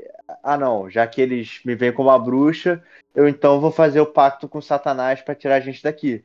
Só que aí na cena seguinte, quando ela descobre lá que o cara que ajudava ela era satanista, ela se choca como se fosse uma boa cristã, né? Não, mas, mas aí é porque, tipo, pra ela é uma medida de, é uma medida de desespero, entendeu? Ela não imaginou que alguém realmente fez aquilo por hobby, igual o cara tá fazendo. E assim, é um personagem que tá lá só pra servir de, de escada ali pro, pro, pro plot twist. Que aí eu acho ruim, assim. Se a proposta do filme era emular esses, esses filmes mais de, dessa nova onda do terror aí, e ele joga a vilania num personagem Ru, que era até um personagem que, que era legal, e não ali num, num, numa, num problema social, porque esses filmes geralmente tem essa coisa de ou alguma filosofia por trás, ou algum problema que ele tá discutindo. Então, como ele joga a culpa num personagem. É, tipo, no caso ele aborda o problema social quando a personagem assume a culpa para ela e ninguém questiona, né? Tipo, ela já é vista como bruxa, assim, por ser gay e tal. Sim, sim. Não, mas é, ele joga a culpa. Ele, então, até, até, tipo, a cena do, do plot twist ali, a culpa ali, é, tipo, o vilão do filme era aquela cidade ali. Então, você até entendia que ela, ela amaldiçoou a cidade porque a cidade é, a cidade foi culpada por, por aquela morte e tudo mais. Depois, você tem esse plot twist, ela vilanizou o cara, né? O cara é o culpado e ela amaldiçoou o cara, não a cidade. E, tipo, a cidade fez o que ela fez, foi até com relação às duas, né? É, é, é o que a cidade sofre, na verdade, é o cara que faz, entendeu? Tipo, o que ela faz é tentar resistir àquilo, ela só é impotente, assim, porque o cara tem um pacto com o demônio, né? A família dele. É, exatamente. Exatamente. Então eu acho que mudar essa vilania, para mim, perdeu um pouco do foco, mas é justamente ele tentando fazer o gancho pro final lá, que eu acho também já muito ruim. Que aí volta pra 94, o policial é o vilão, que eu já não, não acho. Que não faz sentido. O cara faz pacto com o demônio pra ser poderoso e o, e o, e o cara vira PM, o cara vira xerife, é isso?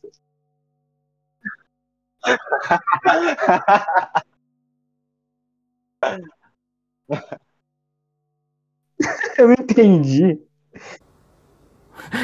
Caralho, em Cal a gente comentou a mesma coisa, cara, não é possível. Mas assim, mas na verdade é que assim, a família dele toda faz, entendeu? Não é só ele. Tanto que a gente vê no segundo filme que ele é um menino mais humilde e tal, pelo que ele passou com a menina e tal. É, a família dele faz como um todo. Tanto que a, um, um, negócio da família dele lá era governador, essas coisas. Então vai para esses outros lados. É que ele especificamente queria viver uma vida simples. Tanto que o final do segundo filme é esse, quando ele fala: Quer saber? Eu só gosto da menina esquisita e é isso, sabe?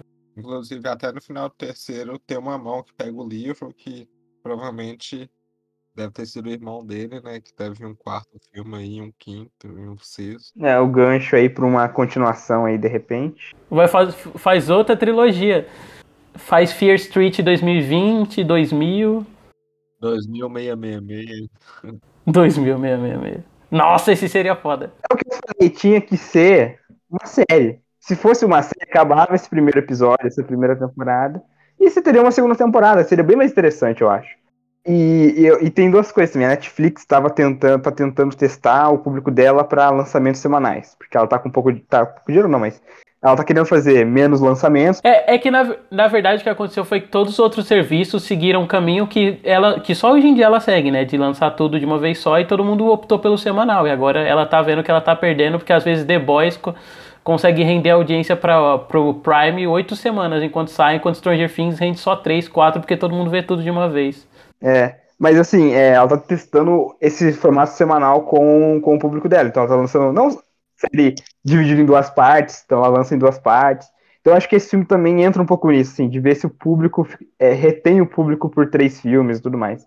E eu acho que deu certo, só que eu acho que vai acabar levando pro lado de é, esse tipo de trilogia, assim, que é uma série que poderia ser uma, uma série, eles vão transformar em um filme, sabe? Vai acabar acontecendo bastante. Eu acho que a ideia é fazer um universo compartilhado, sabe?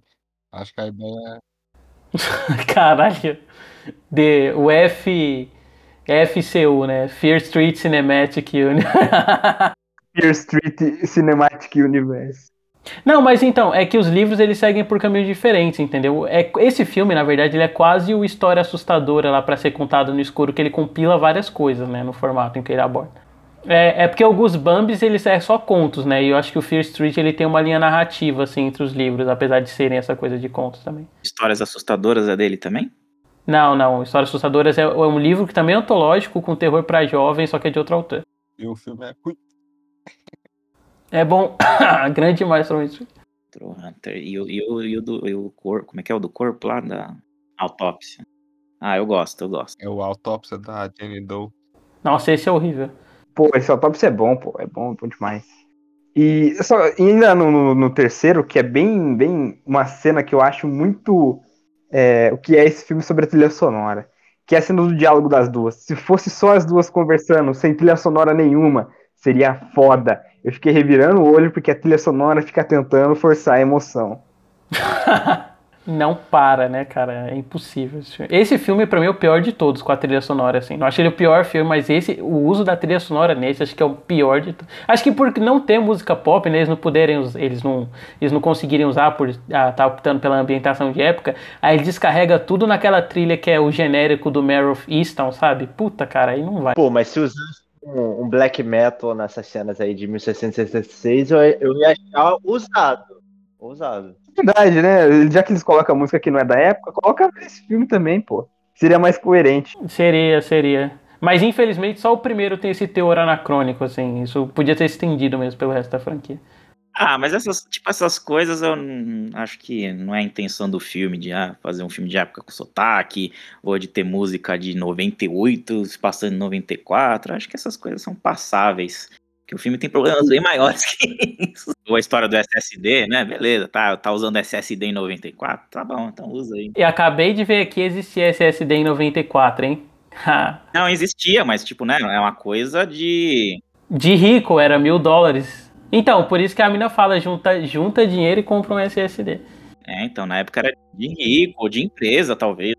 É, até o próprio relacionamento também não seria algo viável, né? Porque 94 não era tão aberto assim. Não, não era. Por isso que esse é um acerto do filme, porque esses filmes têm que se tocar que, tipo, essa questão de se prender muito a fato histórico quando está contando história fictícia, né, cara, tem limite. O filme não é biográfico também, né? Baseado em fatos sérios. Vou dar, vou dar dois exemplos agora. Um filme que ambienta 94 muito bem, sem te forçar na goela, é o Ranch a Pau. Porque né, você não vê ali objeto em tudo que é canto de 90, não sei o que lá em música. É ótimo. E um outro que ambienta, que ele faz, ele faz ambientação, mas também é anacrônico, tanto é que você não faz a menor ideia de em que época se passa, é o Corrente, é o Corrente do Mal. Que ele, ele faz a ambientação dos anos 80, mas ao mesmo tempo tem a menina que usa uma concha lá tecnológica. O Corrente do Mal é tão biruta, assim, de, de conceitos, ele é muito mais do que né, o filme que mostra ali, ele tem várias camadas, assim como o, o Under the Silver Lake, que é o, que é o, que é, que é o segundo filme do, do, do David George Mitchell, que é todo doidão, todo mundo fala que é doidão, tem várias camadas, taraná, só que o It Follows já era assim, então ele já tava nisso, e muita gente não enxerga esse, essas coisas no It Follows, muito subestimado. Só que no o Corrente do Mal ele é diferente, porque tipo assim, o Corrente do Mal ele é literalmente uma fábula de um, que transgride o tempo da humanidade. Então ele, na verdade, esses elementos ele até chamou a atenção, né? Tipo o carro que é meio anos 70 e a concha que é no futuro. A televisão que é quase, cara, é estranha aquela televisão, mas enfim, né?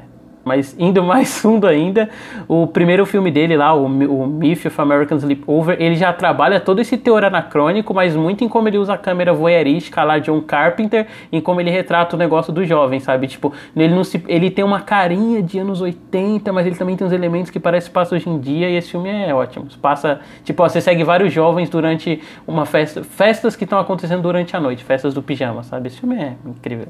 Interessante, não vou procurar.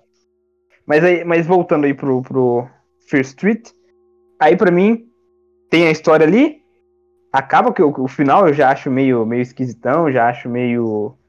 Já, já perdi o filme no plot twist ali.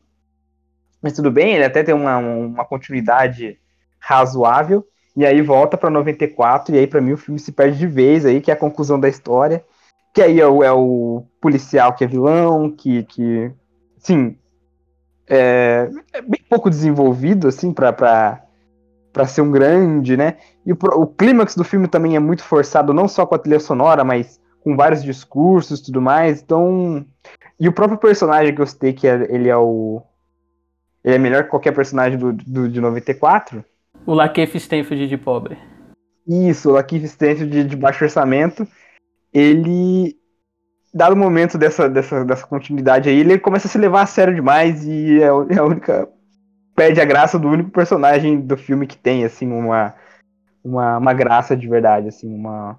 Um, o único personagem que eu me importei nesse, nesse, nesse finalzinho aí do 94. Enfim. Eu acho que se tivesse montado como uma série ali, 40 minutos, primeiro, não ia ser tão cansativo cada, cada filme, né? Ou cada episódio. Mas você realmente achou cansativo? Que o ritmo, tipo, pra mim, não, nenhum deles pecou, assim. Apesar de ter esses problemas de montagem para mim, eu acho que eles são bem dinâmicos, assim. O primeiro para mim cansou bastante, viu? O primeiro para mim, ele começa bem ágil, então ele joga o filme, o filme lá em cima. E depois ele demora muito pra, pra, pra começar a própria história, ele vai levando ali, desenvolvendo que ele não vai finalizar, né? Ele pega ali, coloca uma característica outra em cada personagem para mostrar, e depois ele não desenvolve muito. Então, assim, o primeiro para mim cansou bastante, o segundo nem tanto, e o terceiro não me cansou porque são dois filmes, né? Então você termina um começa outro. Mas é justamente o que eu falei, eles poderiam ser um episódio, porque o terceiro ele é dois episódios de uma série, né? Cada episódio, cada filme ali tem o um tamanho de uma série. E é justamente o que menos me cansou. Até um momento ali onde dá para claramente ver onde poderia ser feito o corte do cliffhanger pro último episódio, né? É. Não, o terceiro filme, cara, eu tava tão assim, né? Desesperado por qualquer coisa. Que eu, uma coisa que eu achei maneira é o fato da menina lá, né? A, a do Stranger Things, a, adulta, né? Na timeline de 94, que ela prende o, o assassino lá do de 78, né? Que ah, daí tem meio que a conclusão desse arco dela, né? Uau, que construção de personagem incrível. Uma coisa que achei que o filme pegou é não ter explorado mais os outros assassinos, né? Teve uma, uma criança lá que eu tava torcendo pra ver. Na segunda trilogia, Klaus, na segunda. Cara, mas aquela piada da criança, eu admito que eu ri muito, assim. Tipo, eles estão falando de assassino super sério. Ai, teve um menino que matou o pai. Aí corta e é só o menino dando uma porrada na cabeça do pai, tá. Cara, Aquele, aquele moleque que morre no segundo filme, para mim ele era o Jason do Fred vs Jason, porque a cara dele é muito esquisita, parece que é a Machara. Sabe um dos monitores que morre lá no banheiro junto com a menina do Stranger Things? Mas é porque o, o de 78 era basicamente o Jason do Sexta-feira 13 e 2. Aí tem aquele com a cara marcada, que é, tem a roupa, e é praticamente o Michael Myers, né? Que tem a roupa, um macacão. E aí a criança é a junção dos dois, porque é uma criança deformada que também tem a roupinha ali do macacão, e a criança igual o Michael Myers. É, não, uma, assim, outra cena que eu achei minimamente é, um entretenimento mínimo no terceiro foi a cena lá onde a Sarafir perde a mão. Essa foi uma das pouquíssimas, acho que foi a única cena assim de gore que me impressionou de verdade, assim, porque é, ela, ela fica com a mão pendurada uns momentos também, até cair. É, achei, achei boa essa cena. E também Aquela cena da Gosma que lembra Hellraiser, assim, acho que ficou até da hora também. Cena boa, cena boa. Até Possession lembra um pouco ali também. Desculpa, você me lembrou de outra cena também, que é, que é bizarra, que é a menina, no, acho que no 2, né? Ela tem, ela tem a fratura exposta na perna e depois tá lá correndo. Que é isso, a mulher coloca o osso dela pra dentro, pô, foda-se que tá quebrado. Tem umas, visualmente tem algumas coisas legais, né? A cena do porco no terceiro também eu acho bem bacana. Não, essa cena do porco eu tenho que mandar tomar no cu, porque, porra, o moleque chega, vê o. Ele vê a porca comendo os filhotes e ele fica de boa. Aí depois ele chega, vê alguém que, alguém que foi morto lá, tipo, nem foi uma morte feia, ele começa a vomitar. Na hora que ela, ela mata o porco na machadada que ele vomita, não é? É isso mesmo. Tipo, porra, como assim, né? Mas é isso, acho que se esses filmes tivessem, pelo menos assim, cada um desses filmes tivesse duas ou três cenas assim desse nível, né, que fosse uma coisa visualmente interessante, que causasse ali um mínimo impacto, eu acho que ia ser divertido assim, pelo menos os filmes, sabe? Só que eu acho que é muito é muito é raro isso, né? Tanto que quando acontece não são nem cenas assim necessariamente espetaculares, mas como, né, pô, o filme, os filmes têm tantas poucas coisas interessantes, quando surge um negócio desse, você fica, uau. Não, e a gente citou, tipo, quatro cenas para três filmes. Tem, tipo, duas horas cada filme. É muito pouco, é muito pouco. Não, compara, por exemplo, sei lá, a gente falando sobre Hora do Pesadelo, que cada filme tem, pô, várias cenas que a gente ficava, ficava horas falando sobre, pô, o, que tinha de interessante nelas, tanto simbolicamente para a história, quanto na parte visual, técnica, de efeitos. Eu vou finalizar aqui, é, pedir para cada um é, dar uma nota aí geral para os filmes, se quiser dar um parecer geral também do que, que poderia é, que, que poderia ter agradado mais, ou sei lá, o que, que, que, que faltou. É, deixa eu já começar então. É, eu dou Pro primeiro filme eu dou uma nota 2 aí, duas estrelas. Pro segundo, 3. E pro terceiro. Eh, eu acabei dando 3, mas eu daria 2,5, porque eu não gosto de dar muita nota quebrada, mas só para diferenciar. Então seria uma média aí de, de 2,5. É, é, eu acho que, assim, é, foi abaixo da minha expectativa, porque eu acho que eu tava esperando uma trilogia mais, a, mais na cara do segundo, que é bem mais arroz com feijão, sem querer inventar muita coisa é, ou forçar muita coisa para você é, na, na goela. É, talvez, talvez se fosse uma pegada realmente mais Stranger Things, de, de ter mais comédia, de ser um, não se levar tanto a sério. Mas eu acho que acabou sendo muito na pegada de um terror sério, que é para adolescente, mas ao mesmo tempo é violento, e ao mesmo tempo tenta fazer, principalmente o primeiro, né? Tenta fazer coisa de slasher, mas acaba indo para outros caminhos. É, eu go gosto da história, gostei bastante da história. Eu acho que o que ficou, pecou mesmo foi, sei lá, o tom e a direção no geral. Eu acho que dá pra fazer uma coisa mais divertida é, e mais simples, sabe? Sem querer inventar muito. É, é isso aí. É, deixa eu ir aqui na ordem alfabética. Diga lá você, Christian Barbado. Bom, eu. Vai ser mais ou menos a sua ali, porque o primeiro eu vou dar ali dois, dois o, te, o segundo três caveludinhos, mas o terceiro eu vou dar dois caveludinhos. Porque eu gosto razoavelmente ali, o que eu mais gostei até dessa trilogia é aquele, aquela primeira parte ali da, do, do, do, do filme de época ali. Quer dizer, os três filmes são de época, né? Mas o filme mais, mais na época mais antiga ali. E quando volta para 94 aí, eu acho que o filme se perde de vez. Eu acho que até no, no, no, no ali no, no, filme A Bruxa é, genérico tem ali a parte do plot twist que eu já não gosto tudo mais. Acho que bem o que você falou, assim, se fosse um filme mais terror genericão ali, fazendo. pegando esses estilos, sabe? Tipo, ah, em 94, um estilo mais terror da década de 90. Lá vai, vai pro, pra década de 70 ali, um filme mais slasher, e depois também referenciar essa coisa meio desse terror de agora. Seria bem mais interessante. E se fosse mais corajoso com relação às mortes, mais mortes criativas, mostrar mais as mortes. Eu não sei se também é muito de uma coisa desse público mais Netflix, de, de, de é, esse discurso que pegou muito de ah, quando não mostra é mais assustador, né? Que é, depende muito, mas é, não sei se é uma tentativa de fazer isso também, de, de não mostrar tantas as mortes, ou para até ser mais palatável, né? Apesar de ser mais 18. Eu acho que ele é, tem muita, muito pouco gore para um filme mais 18. É, tem tentativa de uma cena de sexo no terceiro também, que é bem rapidinha, assim, que é só pra falar que tem. Então eu acho que ele deveria ser, se assumir mais como um, um filme de terror ali da, da, de cada época que ele tá fazendo, do que às vezes tentar subverter demais, é, às vezes tentar fazer um negócio muito diferente, né? Enfim, acho que é isso. David, diga lá. Cara, é uma trilogia que eu gostei bastante, assim, de acompanhar semanalmente. Inclusive, um fato curioso é que eu assisti o 1, o 3 e depois eu vi o 2. E as minhas notas, acho que elas vão refletir muito isso, por quê? Porque o primeiro eu dou um 3,5, sem tirar nem pôr, acho que é justíssimo, acho que é um filme bacana, acho que é um filme que tem um ritmo legal, assim, e diferente de vocês, funcionou demais. Demais não, né? Porque eu dei 3,5. Mas funcionou bem comigo a relação dos personagens, achei um filme engraçado, assim, um filme pra ver com um grupo de amigos gostosíssimo, e aí pra ele é um 3,5. Agora, eu vou dar nota primeiro pro terceiro, porque eu vim é, em sequência, né? É, o, o terceiro seguido do primeiro. E pro terceiro eu vou dar um 3, assim, porque aí ele tem os problemas que a gente pontuou da trilha sonora. Eu acho que as partes dele que são mais derivativas só me incomodam porque ele não sabe lidar com isso, sabe? Tipo, ele não consegue fazer o filme contemplativo que ele quer ser em alguns momentos, essa coisa meio pastiche da bruxa e da fita branca. Tipo, pra mim não cola. E quando volta pros anos 90 eu já gosto mais porque é o que eu falei, né? Os personagens já tinham me pegado e tal, eu gosto do ritmo do filme.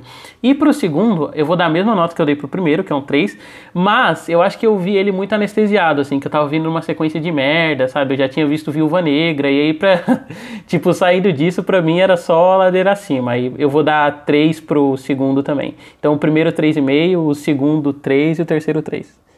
Interessante que você viu fora da ordem. Eu tô pensando aqui se também não seria interessante começar pelo segundo, que é o mais filler, para dar aquela introdução, e aí manda o primeiro e o terceiro na sequência, que também já está próximo ali do, do, do, ambientação de 94. Talvez seja interessante, hein? É, Jabor, diga lá. Bom, é, pro primeiro filme eu vou dar 2,5.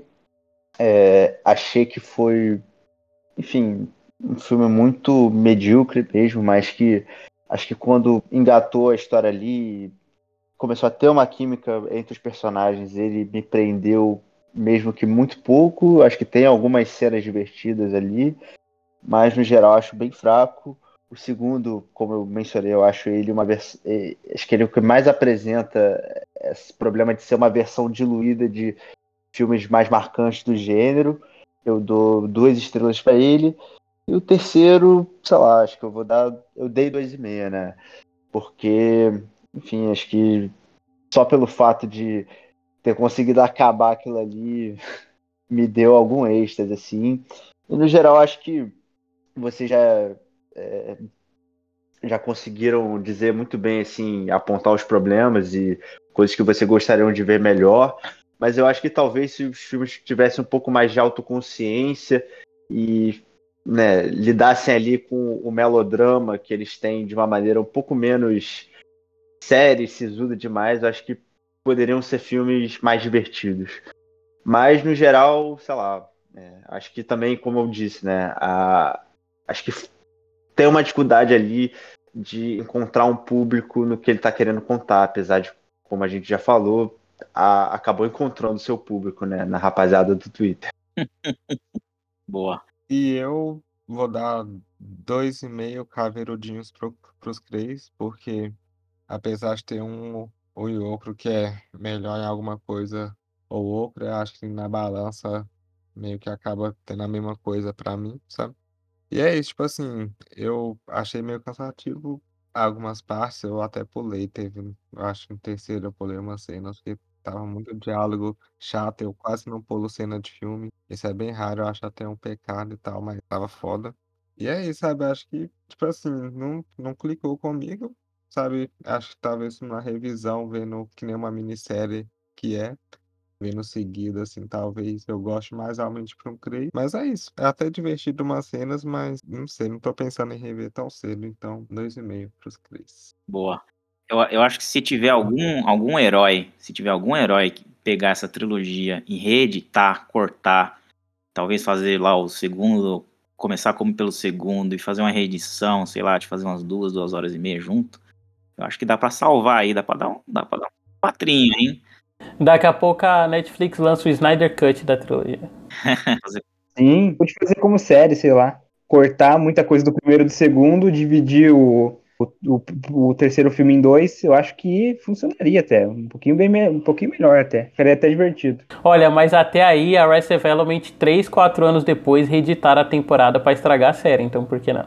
Fazer a versão versão dos fãs. Mas é aquela coisa, né? Se, se o cara é fã, ele deve ter gostado, e quem não gostou, será que vale a pena fazer um recorte disso tudo? É, se, se for fazer um, um esforço a mais também, né? pegar alguns amigos aí, chamar aquele cara que manja de maquiagem, colocar uma tela verde, faz umas cenas de morte a mais. Regrava umas mortes. Sim. Mas, mas não vai acontecer porque eles já estão fazendo todo um marketing ali na trilogia. Cada trilogia tem sua cor, fizeram até uns disquinhos ali, coloridinho. Tudo casando. Então, vamos ao nosso encerramento aqui. É... Bom, eu fico por último, né? Então, vai lá, Christian, dê o seu encerramento aí, sua indicação, que você quiser falar, venda seu peixe ou não venda, ou vai pro inferno. Beleza, então, ó, estou vendo um Vectra 66, ele tá sem volante, mas você não, mentira. É, vou, vou indicar um filme, um diálogo, chamado All the Colors of the Dark. Aproveitar aí que saiu, inclusive, o trailer do, do diálogo do James Wan, e eu vou indicar um diálogo muito bacana do Sérgio Martino, que é um filme bem interessante, é, envolve culto satânico e diálogo ao mesmo tempo, e ele é meio onírico. É um filme bem interessante, né? E então fica a indicação, me sigam no Letterboxd, no Instagram, é Barbado Christian, acho que em quase todas. E vou indicar também um quadrinho, que é do um, um quadrinho do Dylan Dog, que chama é, Horror Paradise, que mais ou menos é, envolve a história desse filme, assim, parecido, que são vários assassinos é, de, de filme de terror clássico, é, monstros e tudo mais, começam a aparecer e atormentar, e o Dylan Dog vai investigar tudo mais, e aí envolve uma personalidade famosa. Mas é bem interessante. Recomendo. É, Jabur. É, bom, galera, quem quiser me seguir lá no Instagram é joão.jabur.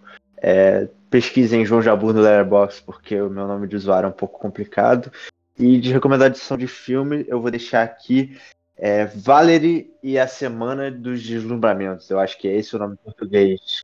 Que se chama Valerie and Her Week of Wonders, que é um filme da República Tcheca de 1970, que é um filme assim que ele tem é, não é um filme exatamente muito fácil, porque ele lida com alguns elementos mais surrealistas e ele tem uma narrativa um pouco mais solta, um pouco mais lúdica, mas é um filme assim que é muito bom, tanto no sentido visual, é, sonoro, de atmosfera, é, quanto no que ele comunica, que é, narra ali a história de uma vila ali na Tchecoslováquia, acho que é, não sei se é na Idade Média, mas né, no passado, ali, é, de uma sociedade muito influenciada pela religiosidade e pela igreja, e a gente vê uh, uma visão muito, muito cínica de como essa instituição influencia aquela sociedade e principalmente as expectativas que não só essa instituição, mas aquela sociedade em geral cria em cima das mulheres, principalmente das mulheres novas.